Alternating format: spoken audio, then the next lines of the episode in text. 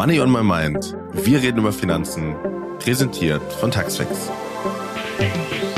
Ich bin Nono, Autor und Speaker und immer auf der Suche nach Antworten, Meinungen und Wissen rund um das, was uns alle beschäftigt.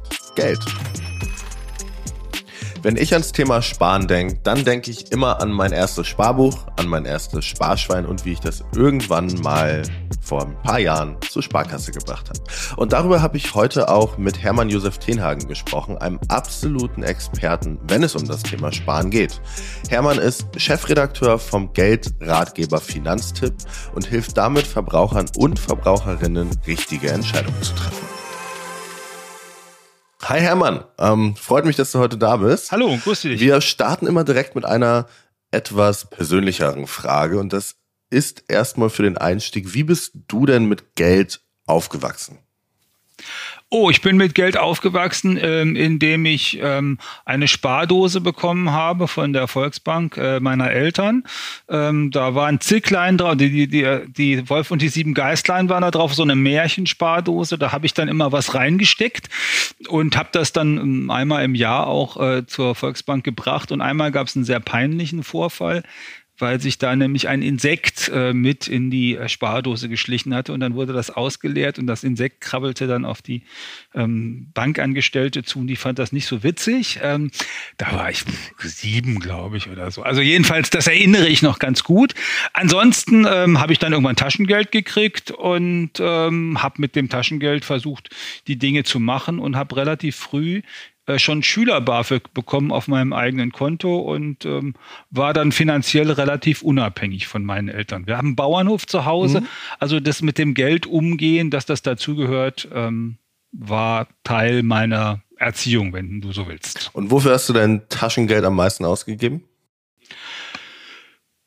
Bücher, ähm, damals Schallplatten, das war da noch in sozusagen Vinyl das, das war eigentlich das Wesentliche. Und den Rest habe ich auf die Seite gelegt äh, für äh, Projekte, also sozusagen mm, dann sp später für einen für Urlaub, also per Anhalter nach Schottland oder so, und da braucht man ja trotzdem Geld, mhm. auch wenn man per Anhalter dahin fährt.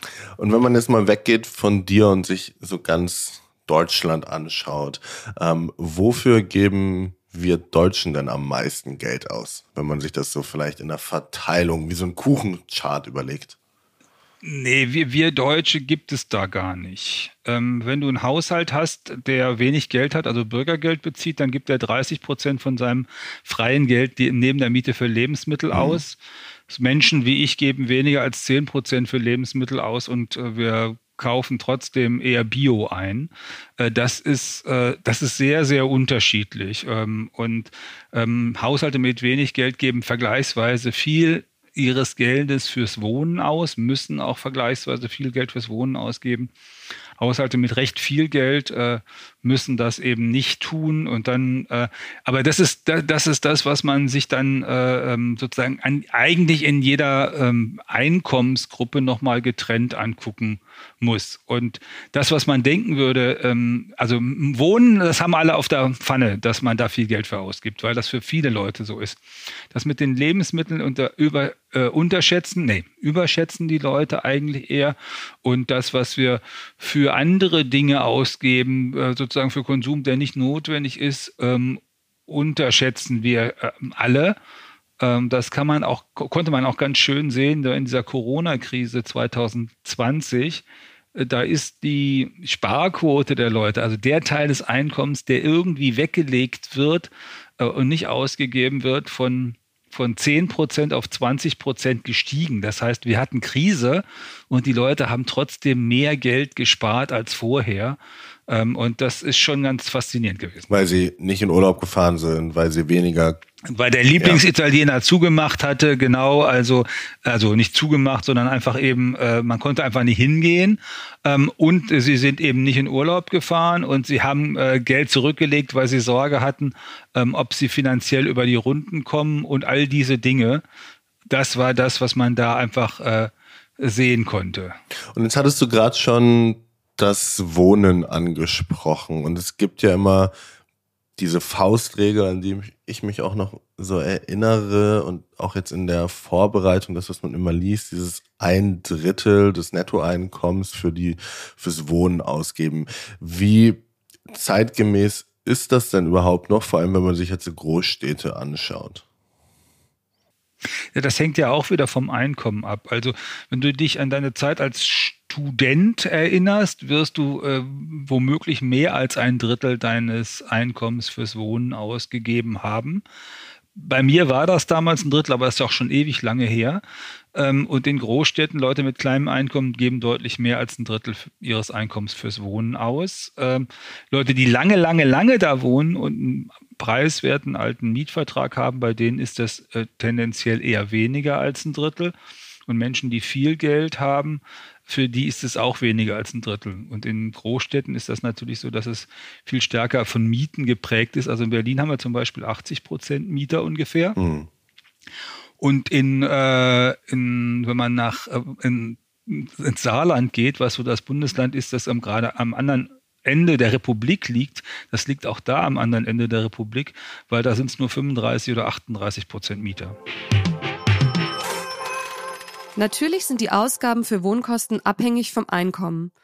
Dennoch hat das Statistische Bundesamt herausgefunden, dass die Menschen 2022 im Schnitt rund 23 Prozent ihres Einkommens für das Wohnen ausgeben. Dazu kommt die stetige Erhöhung der Netto-Kaltmieten innerhalb der letzten Jahre. Deutschlandweit lag die mittlere Netto-Kaltmiete 2022 den Daten der Value AG zufolge bei 8,85 Euro pro Quadratmeter. Im Jahr davor waren es noch 8,41 Euro. Ein Plus von 5,23 Prozent.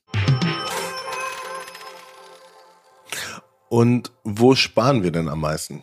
Wir haben gerade kurz über Konsumgüter gesprochen, aber wenn man sich das mal so ähm, ein bisschen breiter anschaut, natürlich, da gibt es auch wieder sehr individuelle Unterschiede, aber wo sparen wir denn am meisten vielleicht jetzt auch in Bezug auf die aktuelle makroökonomische Lage, Inflation, also wo sparen wir dann tatsächlich ein?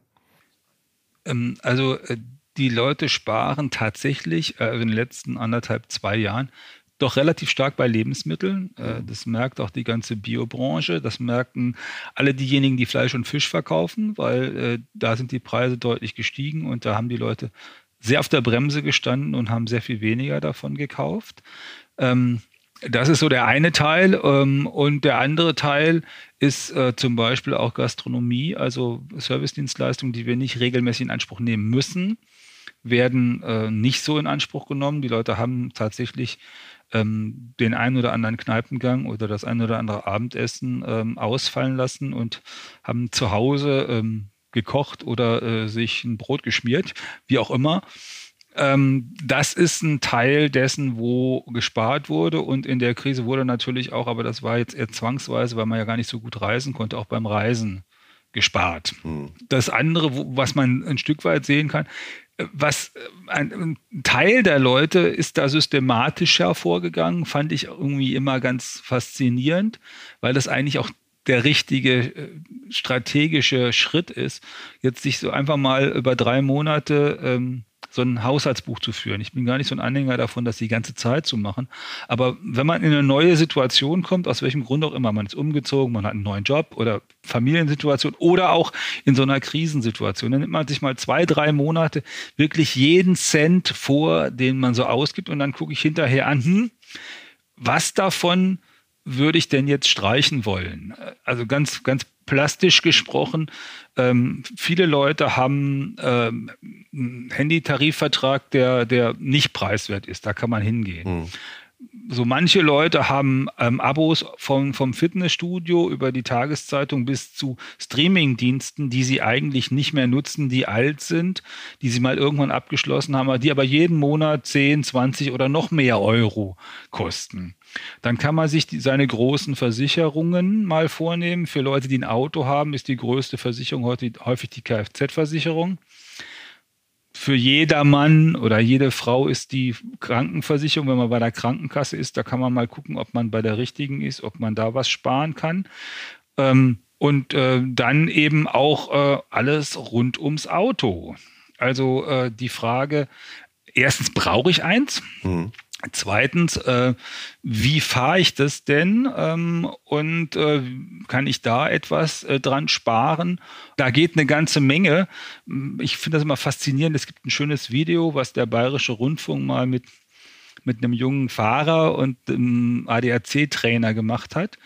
Der fährt jede, jeden Morgen 80 Kilometer in die Stadt nach München rein zum Arbeiten und hat sonst immer so ungefähr acht Liter, äh, für 100 Kilometer mit seinem Auto ja, gebraucht. Ja. Und ist er mit dem ADAC-Trainer gefahren und äh, ist die gleiche Strecke mit ungefähr sechs Litern pro 100 Kilometer gefahren und war eine Minute länger unterwegs.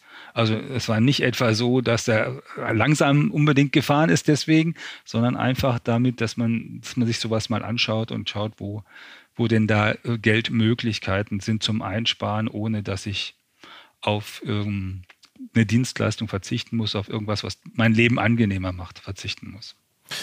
Hm, ich kann mich erinnern, damals, als meine, also als so Kartenzahlung vielleicht noch so ein bisschen neuer war und auch, auch, eigentlich auch immer noch, wenn ich mit meiner, meiner Mutter darüber spreche, sagt sie immer, ja gut, ich bezahle aber immer bar, weil mit der Kartenzahlung ähm, habe ich immer das Gefühl, ich habe eine schlechtere Übersicht über das, was ich ausgebe. Es passiert dann immer so schnell. Ähm, sieht man dann auch einen Generationsunterschied, wie Leute sparen, wie Leute zum Beispiel auch mit Bargeld umgehen gegenüber dann Kartenzahlung? Oder gibt es da Daten zu? Ähm, es gibt Daten dazu. Äh wir, also ich, ich, beschäftige mich nicht intensiv mit diesen Daten, mhm. aber es, es gibt Daten dazu, die sagen, dass die jüngeren Leute elektronischer bezahlen. Also ähm, Karte ist ja schon, äh, Karte macht eigentlich jeder, aber dann geht es um die Frage, wie viel kaufe ich eigentlich im Netz? Äh, Mache ich äh, sowas auch womöglich über äh, eine Smartwatch? Ähm, also äh, alle digitalen Zahlverfahren werden häufiger genutzt. Und es gibt auch tatsächlich empirische Daten, und die sind unabhängig vom Alter, die sagen, dass Barzahlung tatsächlich dazu führt, äh, dass bewusster das Geld ausgegeben wird, weil es haptisch ist.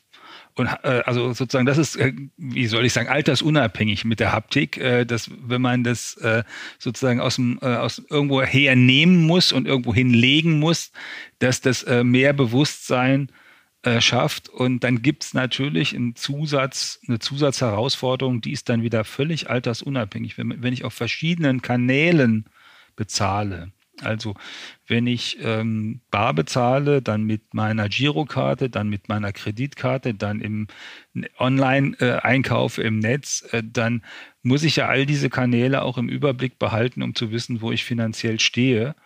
Ähm, und äh, das das gelingt dann vielen Leuten nicht. Ähm, das merke ich auch immer, wenn ich da äh, als Journalist so blöde Nachfragen dazu stelle. Also wenn ich Leute frage, sag mal, wie bezahlst du jetzt eigentlich für deinen Strom pro Kilowattstunde? Hm. Ähm, weiß ich nicht. Ähm, wie viel bezahlst du? Also an der Tankstelle, da ist es wieder haptisch, ne? da muss man das Ding nämlich reinstecken und da muss man reinrennen, da muss man auf den Preis gucken. Das wissen alle. Was sie für ihren Strom bezahlen oder für ihr Gas, wissen ganz viele einfach nicht. Und auch an, bei ganz, ganz vielen anderen Dingen, die man regelmäßig tut, aber die automatisch laufen, ähm, wissen die Leute das nicht.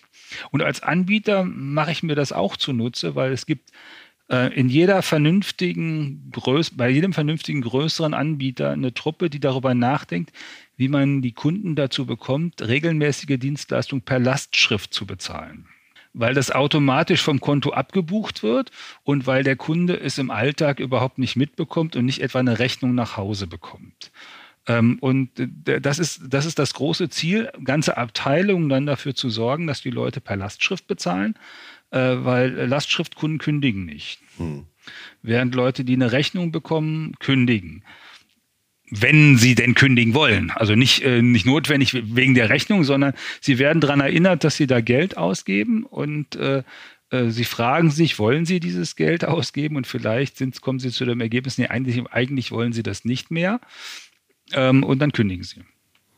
Du hattest ähm, gerade angesprochen, kurz beiläufig, dass du gar nicht so ein großer Fan jetzt von Haushaltsbüchern bist, über langfristig die zu führen mhm. ähm, und jeden Center zu notieren. Es gibt ja aber auch jetzt heutzutage viele andere Möglichkeiten, das zu tracken. Vielleicht Apps. mit einer App und Co. Ja. Ähm, wenn man jetzt so sich die Strategien zum Sparen anschaut, was sagst du denn dazu? Ähm, ähm, ich habe eben gesagt, langfristig, äh, das heißt jeden Monat über lange Zeit, weil es ist einfach, es klaut einen Haufen Zeit. Ähm, wenn ich das aber drei Monate mache, dann sollte ich eigentlich im Überblick haben, was da passiert. Und wenn ich daraus eine Sparstrategie entwickeln möchte, dann ist das auch ein ganz probates Mittel. Ich könnte nämlich zwei Dinge tun, je nachdem. Es gibt so zwei mögliche Strategien. Die eine mögliche Strategie ist, ich fange einfach mit einem Hunderter an, den ich am Monatsbeginn zur Seite lege für mein Sparziel. Sei es ein ETF, also ein Index-Fondssparplan oder irgendein anderes Sparziel. Und dann tue ich den Hunderter dahin und dann schaue ich, ob ich am Monatsende mit meinen Ausgaben, habe ja alles aufgeschrieben, Geld übrig habe. Und wenn am Monatsende noch 150 Euro übrig sind, dann könnte ich auch hingehen und sagen, okay, dann mache ich das. Ähm, im nächsten Monat lege ich 200 Euro vorneweg zur Seite. Ähm, und diese 200 Euro äh, und dann gucke ich am Monatsende, ob ich immer noch Geld übrig habe. Und das ist dann sozusagen mein, mein Lackmustest. Und sollte ich irgendwann am Monatsende kein Geld übrig haben, gibt es zwei Strategien, entweder meine Sparrate senken oder nochmal reingehen und nochmal einen Monat oder zwei tatsächlich ähm, sei es per App oder auf dem Papier, ist eigentlich wurstegal. Jedenfalls äh, die Aufgaben, Ausgaben notieren und schauen, äh, wo ich eigentlich mit meinen Ausgaben geblieben bin. Und vielleicht auch, wenn ich das ordentlich ähm, abgelegt habe, zu vergleichen, was hat sich eigentlich verändert zu damals, wo ich immer noch 50 Euro zusätzlich übrig hatte. Ist das Inflation? Habe hab ich irgendein teures neues Hobby äh, begonnen oder ähm, was, was tut sich da eigentlich? Bin ich eigentlich, äh, was hat sich geändert, dass ich so nicht über die Runden komme? Und das Ziel ist natürlich, dieses Geld zur Seite zu legen, äh, ähm, mit, äh, also einmal ein kurzfristiges und einmal ein langfristiges. Aber da kommen wir vielleicht gleich noch dazu. Okay, also was ist denn, bevor wir zu dem kurzfristigen und zu dem langfristigen kommen, weil da würde ich eigentlich gleich dann auch direkt dazu kommen, was wäre denn erstmal darüber, auf der Ebene darüber, was wäre denn erstmal generell eine gute Sparrate, wenn man die irgendwie schafft? Gibt es da eine Faustregel für? Also ich würde immer sagen, 20 bis 30 Prozent von seinem Einkommen, wenn man als Single unterwegs ist, äh, sollte man anstreben. Auch weil äh, in anderen Lebensphasen möglicherweise diese, diese Sparziele so nicht einzuhalten sind. Aber äh, diese 20 bis 30 Prozent geben einem einfach Luft, wenn irgendwas im Leben passiert, was äh, so nicht vorgesehen ist und was nachteilig ist, darauf zu reagieren. Das ist, das ist ja der Kern äh, der Geschichte. Es geht ja eigentlich nicht darum, also Geld kann man nicht mitnehmen, ne? Mhm. Ähm, sozusagen ähm, in die Kiste oder sowas, sondern äh, das ist eigentlich, ist Sparen, hat immer zwei zwei strategische Momente. Die, der eine ist eine Absicherung für hier und jetzt, nämlich, dass ich, wenn, wenn irgendwas passiert, das Auto geht kaputt, der Kühlschrank geht kaputt und äh, dann ist noch irgendwas, was kaputt geht und dann sagt mein Arbeitgeber, er muss mich leider auf 80 Prozent setzen, weil kein Geld, äh, dass ich irgendwie trotzdem handlungsfähig bleibe, dass ich handlungsfähig bleibe. Ähm, und das andere ist diese Langfristfrage, ähm, wie sorge ich eigentlich dafür, dass dann, wenn ich nicht mehr regelmäßig arbeiten gehe oder arbeiten gehen kann, dass ich dann auch nicht äh, immer nur äh, Tütenbrot bei Aldi einkaufe, sondern einfach einen Lebensstandard halten kann, den ich mir angewöhnt habe, den ich schön finde. Und um da jetzt nochmal so ein bisschen in die einzelnen Taktik zu gehen. Ich hatte jetzt in der Vorbereitung mhm auch gelesen, ähm, ich glaube auch bei euch, dass man quasi eine fixe Sparquote anstreben sollte und dann zwei Zahlungsströme, also ein Dauerauftrag auf ein Tagesgeldkonto und ein ETF-Sparplan und das automatisiert dann am Monatsanfang. Ist das ja. so richtig? Magst du da vielleicht nochmal ganz kurz? Ja, ja, ja, klar. Also der kurzfristige Zahlungsstrom ist, ich, ich sorge dafür, dass ich einen Notgroschen habe. Und den Notgroschen, den habe ich normalerweise auf dem Tagesgeldkonto, weil erstens ist das dann von meinen normalen Kontobewegungen getrennt und zweitens gibt es inzwischen auf Tagesgeldkonten wenigstens mal wieder ein Prozent, manchmal auch zwei. Es gibt sogar ein bisschen mehr als zwei Prozent bei, bei denjenigen, die wir jetzt im Augenblick empfehlen bei Finanztipp. Aber sagen wir mal, zwei Prozent ist da an, anzustreben. Und da habe ich dann zwei drei Monatseinkommen, also das, was ich in drei Monaten äh, netto bekomme, drauf, damit ich nie, nie, nie in den Dispo muss. Weil der Dispo, wenn ich den auf dem Girokonto habe, der kostet ja hm, 11 Prozent, 12 Prozent, 10 Prozent, wenn es günstiger ist, äh, manchmal auch sogar 13. Also damit ich da nicht hin muss, habe ich da einen Zahlungsstrom, der sorgt dafür, ich habe einen Notgroschen. Da kann ich auch jederzeit ran. Ja. Und das Zweite ist... Das ist dann das Kurzfristige hab, in dem Moment, ja? Das ist das Kurzfristige, genau. Finanztipp.de, Tagesgeld kann man nachgucken, was wir da jeweils empfehlen. Da gucken wir ja jede Woche neu drauf. Das andere ist ein, der langfristige äh, Sparschritt und da ist eigentlich ein ETF, also ein Indexfonds, Sparplan, äh, das Sinnvollste. Da kann man also ein Hunderter im Monat oder 200 oder 300 oder wie viel auch immer über ist, langfristig anlegen. Und da muss ich mich nicht regelmäßig mit beschäftigen, weil diese, das Schöne an diesen Indexfonds äh, ist ja, die verhalten sich genau wie äh, der Weltmarkt. Wir empfehlen eigentlich immer nur Indexfonds auf äh, die international, also weltweit äh, anlegen, weil da habe ich die geringste Schwankung. Ich mhm. habe natürlich Schwankungen, wenn ich Aktien kaufe, aber ich habe dann die geringere Schwankung.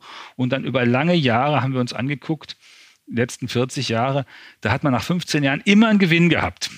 Und zwar im Schnitt sieben bis neun Prozent ähm, im Jahr.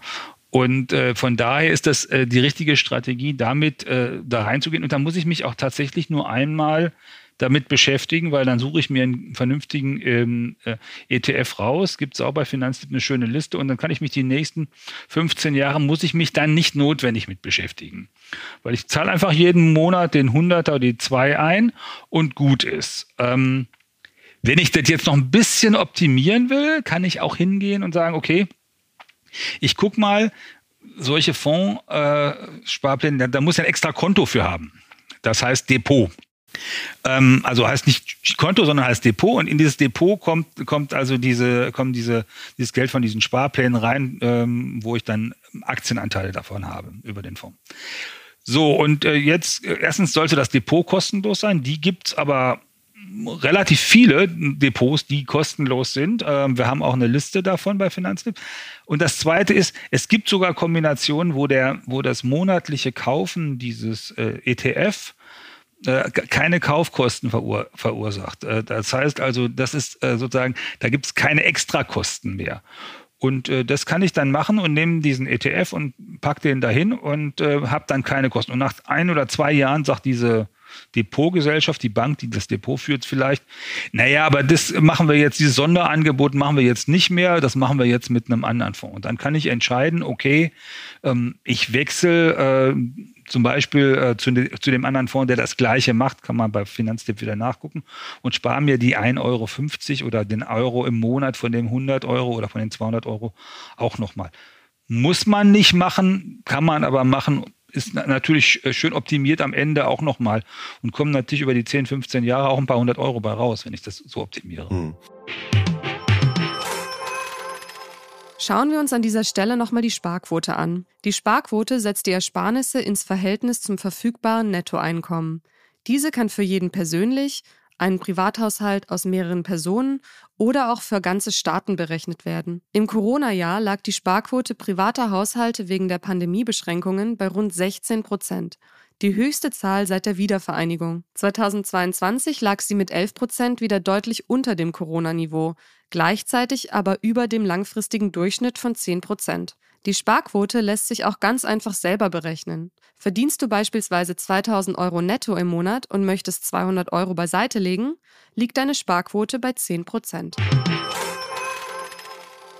Also das heißt so zusammenfassend, sich erstmal auf jeden Fall mal für zwei, drei Monate im besten Fall ein Haushaltsbuch anlegen oder eine App, dann verstehen, ja. wo das Geld überhaupt hinfließt, gucken, wo sind die Stellschrauben, wo kann ich ran, vielleicht auch mit so einem expliziten Fokus auf die Sachen, die per Lastschrift abgebucht werden, wo man vielleicht nicht so ein gutes Verständnis für hat, da gucken, was kann man sparen, dann mal sehen, was ist das Sparziel im besten Fall, dann so 20, 30 30 Prozent, wenn es wirklich, wenn man es wirklich hinkriegt und das dann unterteilen in kurzfristige und langfristige, ähm, ja, Spar Anlagen, ähm, dann mit einem Dauerauftrag auf ein Tagesgeldkonto, wo man im besten Fall noch so bis zu zwei Prozent Rendite drauf kriegt und dann so ein ETF-Sparplan, der dann breit genau. angelegt ist.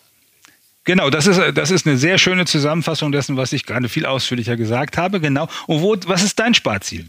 Ach, bei mir ist es ähm, sehr unterschiedlich. Ich verdiene unterschiedlich. Ich bin Freiberufler, dementsprechend ist das mal ja.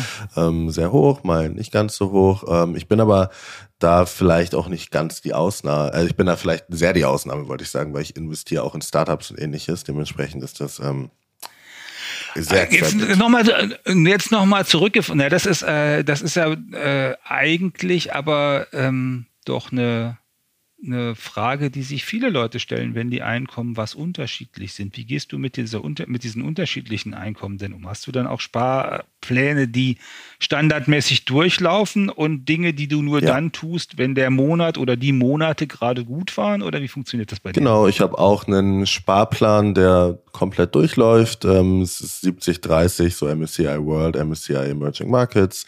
Da wird immer sehr breit einfach rein investiert, ähm, fortlaufend. Ähm, und dann, wenn mal mehr da ist, dann gibt es andere Investmentmöglichkeiten, die ich dann noch, ja, ausschöpfe und dieser Notgroschen, also das, was dann einfach da ist, auf dem Tagesgeldkonto liegt, ähm, das ist auch da dementsprechend. Äh, ja, ja, genau, okay. Genau. Und ich probiere auch immer eine Übersicht zu halten. Das wäre jetzt auch nochmal die nächste Frage. Ähm, du hast auch gesagt, also wenn man jetzt mit verschiedenen Konten hantiert, sich verschiedene ähm, da auch Geldströme sozusagen anschauen muss, wie würdest du denn vorgehen? Also was wäre da deine Empfehlung? Tatsächlich eine Excel-Tabelle mit Subkonten arbeiten? Ähm, was ist da so die beste Strategie? Also die, die, die beste Strategie ist die, die mir den Überblick verschafft. Äh, und für den einen kann das ja sein, dass das alles irgendwann von einem Konto abgeht und wenn ich eine Kreditkarte habe, dann geht das äh, sozusagen an einem bestimmten Punkt von meinem Konto ähm, ab und an einem bestimmten Punkt im Monat und ich kann jeden Monat nachgucken, was ist denn da. Und ich setze mir da sozusagen ein, ein gedankliches Limit und wenn das mehr ist, dann fasse ich nach, was denn da eigentlich passiert. Ähm, und die, die normalen Abbuchungen sieht man ja sowieso auf dem Konto und wenn ich dann mit PayPal oder sowas arbeite, dann gucke ich auch da, wie äh, entweder ich fülle das PayPal-Konto monatlich mit einer bestimmten Summe auf und wenn das, äh, das kann ich ja steuern, äh, dass das nur erstmal von dem PayPal-Konto runtergeht. Und wenn es hinterher dann, dann wieder aufs Girokonto durchschlägt, weiß ich, ich habe da mehr ähm, ausgegeben, als ich eigentlich geplant habe. Und das ist so ein, äh, so ein Hinweis. Das ist die eine Variante. Das wäre die allereinfachste Variante. Die andere Variante ist natürlich zu sagen, ich, ähm, ich habe vielleicht sogar mehrere Konten. Wenn ich die, günst, die Konten günstig habe oder wenn ich zum Beispiel, so wie du Freiberufler bist, dass ich dann sozusagen sage, okay, das ist so eine Art mh, hm, gedanklichen Firmenkonto. Und das ist jetzt gedanklich mein Einkommenskonto. Das heißt, vom Firmenkonto kommt jeden Monat ein fester Satz, weil ich muss ja irgendwie mit was planen für meine Miete, für mein Wohnen, Leben, Lebensmittel.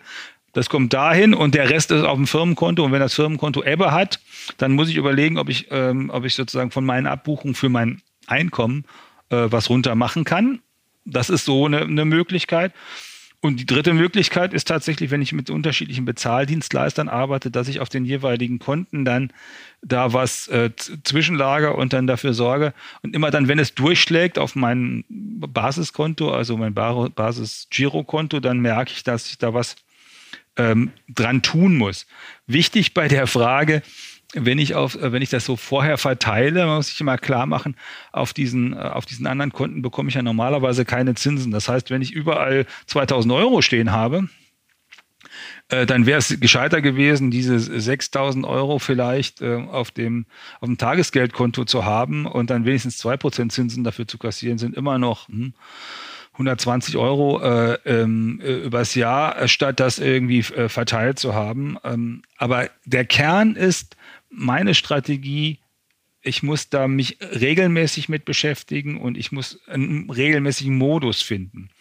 Man kann das auch so machen. Wenn ich im Sparmodus bin, habe ich sonst immer gesagt, ähm, und ich habe eine Partnerin oder einen Partner, dann mache ich das ähm, jeden, jedes Wochenende, äh, mache ich, gucke ich mir einen von meinen größeren Verträgen an mach da einen Haken dran, wenn er gut ist äh, und äh, verändere ihn, wenn ich äh, denke, das müsste man optimieren und hinterher belohne ich mich dafür, dass ich das gemacht habe, indem ich mit der Liebsten Pizza essen gehe oder sonst irgendwas mache.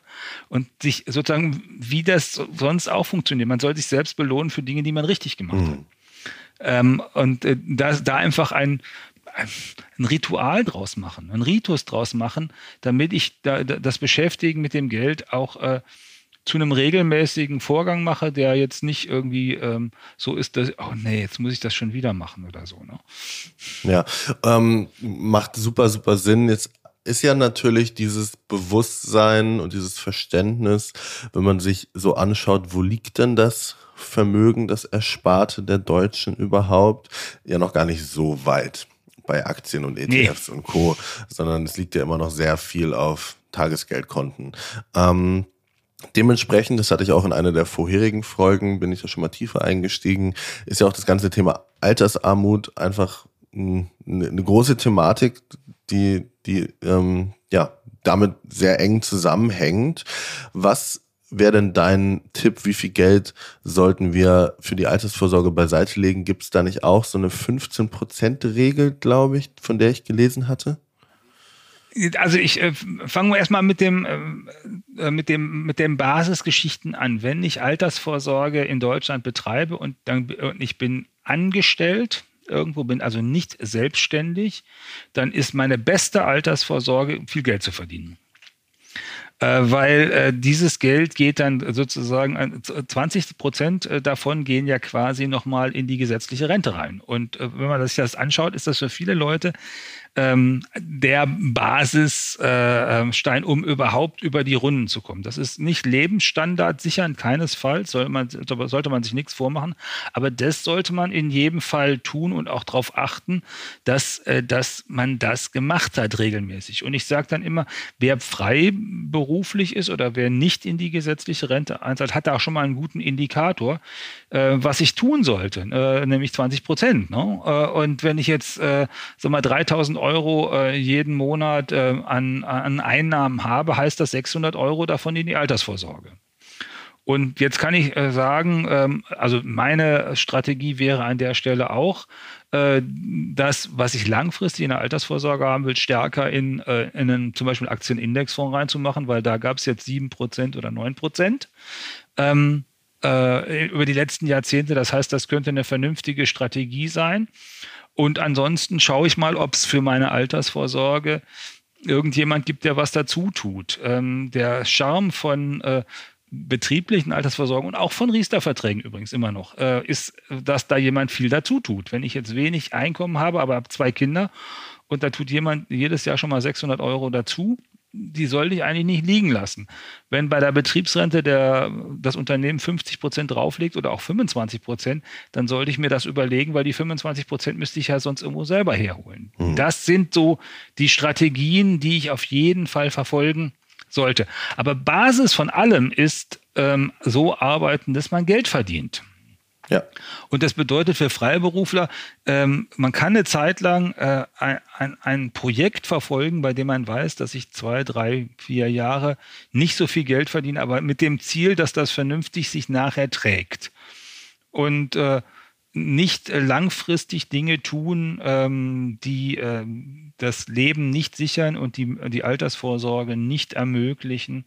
Das ist ganz wichtig. Ähm, und es gibt leider zu viele Menschen, die das so machen. Und es gibt auch, das muss man auch, auch so sagen, viele Menschen, die dann irgendwann im Laufe ihrer Freiberuflichkeit zum Beispiel dann ähm, aus irgendeinem Grund dann doch ein finanzielles Problem haben und dann einen Teil ihrer Altersvorsorge auflösen. Und die, die, die holt man normalerweise nicht zurück, leider. Jetzt haben wir angefangen mit einer etwas persönlicheren Frage. Wir wollen auch aufhören mit einer etwas persönlicheren Frage. Wie definierst du denn Reichtum für dich, Hermann? Also ich würde sagen, Reichtum ist, äh, wenn man äh, Stand heute sich hinsetzen kann, nicht mehr zu arbeiten bräuchte und seinen Lebensstandard äh, bis äh, ins Alter von Juppie Hesters äh, damit halten könnte. Wunderbar. Vielen Dank für deine Zeit. Es hat großen Spaß gemacht, war super, super spannend. Gerne, gerne. Ähm, wie alt Juppie Hesters geworden ist, weißt du? Nein, aber wahrscheinlich alt. 107. Okay, also große Ziele bei der Altersvorsorge. Ja, also wenn das, wenn das geht, dann, dann bist du reich. Ähm, und äh, das äh, von daher, äh, also ist das ja immer ganz lustig, wenn man andere Leute hört, die sich nicht als reich äh, beschreiben wollen und sagen, sie sind, ähm, was weiß ich, wohlhabend oder gut bürgerlich, irgendwas. Äh, natürlich gibt es Unterschiede von Reichtum. Also es gibt den Jeff Bezos Reich, das, den Jeff Bezos Reichtum und es gibt den Reichtum, den ich gerade beschrieben habe. Für das, wo ich, wo ich sage, äh, dann muss ich mir keine Sorgen mehr machen um das, was ich, finanz äh, was ich in, in den nächsten Jahren, Jahrzehnten tun will, weil es reicht allemal dafür, äh, schön zu leben und alles das, was ich sonst noch mache, kann ich da drumherum gestalten. Und manche Leute brauchen ja nicht viel dafür und die sind dann auch früh reich, weil sie nämlich reich an Leben sind, weil sie nämlich alles machen können, was sie sich vorstellen. Und manche Leute ähm, haben das Gefühl, es braucht immer den Zweit Porsche und äh, ähm, die tun mir dann eigentlich immer so ein bisschen leid. Das war ein gutes Schlusswort. Das war's dann auch schon wieder mit der heutigen Folge zum Thema Geld sparen, wie wir es schaffen, nicht alles auszugeben. Mich hat vor allem erschreckt, dass ich eigentlich gar nicht weiß, wie viel ich für meinen Strom ausgebe und dass es genau um diese Abos, Subscriptions, also wiederkehrenden kleinen Zahlungen geht und dass es darum geht, genau diese anzupassen. Hermann meinte, es geht gar nicht darum, immer und generell ein Haushaltsbuch zu führen, sondern immer mal wieder für zwei, drei Monate, um zu checken, was sich so verändert hat und wo vielleicht auch unnötige Ausgaben sind. Es geht also darum, Routinen zu finden und sich dann auch dafür zu belohnen. Wenn du mehr zum Thema Steuern erfahren möchtest, findest du den Link zum Taxfix Ratgeber in den Shownotes. Und wie immer freue ich mich, wenn dir Money on My Mind gefällt und du eine Bewertung da lässt. Du kannst den Podcast gerne auch abonnieren, damit du keine zukünftige Folge mehr verpasst. Ciao und bis bald. Dieser Podcast wird produziert von Podstars bei OMR.